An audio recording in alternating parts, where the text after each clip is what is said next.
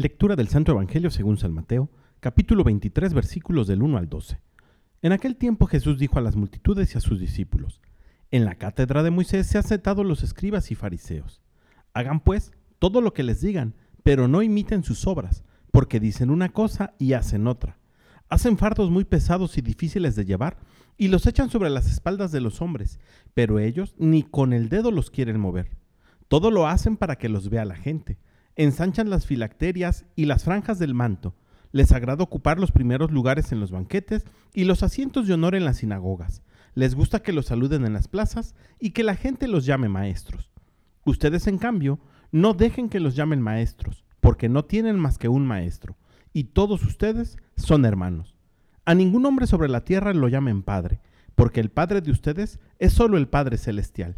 No se dejen llamar guías, porque el guía de ustedes es solamente Cristo que el mayor de entre ustedes sea su servidor, porque el que se enaltece será humillado, y el que se humilla será enaltecido. Palabra del Señor. ¿Cuánta falta le hace a este mundo la congruencia y con cuánta razón Jesús nos advierte de ello en el Evangelio de hoy? Hombres y mujeres sencillos, comprometidos con Cristo, sin dobleces en su corazón, que con sus palabras y con sus hechos llevan a Jesús como imagen. Los cristianos debemos de comprometernos con las necesidades de nuestro tiempo. Tenemos que aprender a defender la vida. Tenemos que aprender a defender la familia. Tenemos que velar siempre por los más pobres.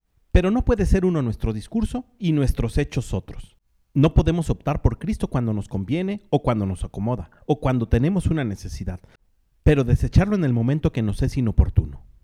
Él, cuando dijo que nos ama, lo hizo para siempre y nos lo demuestra con su sacrificio en la cruz.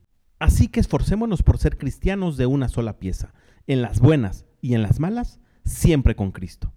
Pero la congruencia nos tiene que acompañar a todos lados, y por tanto, en nuestro trabajo, en la casa, con los amigos, tenemos que ser hombres y mujeres que su palabra se transforme en hechos.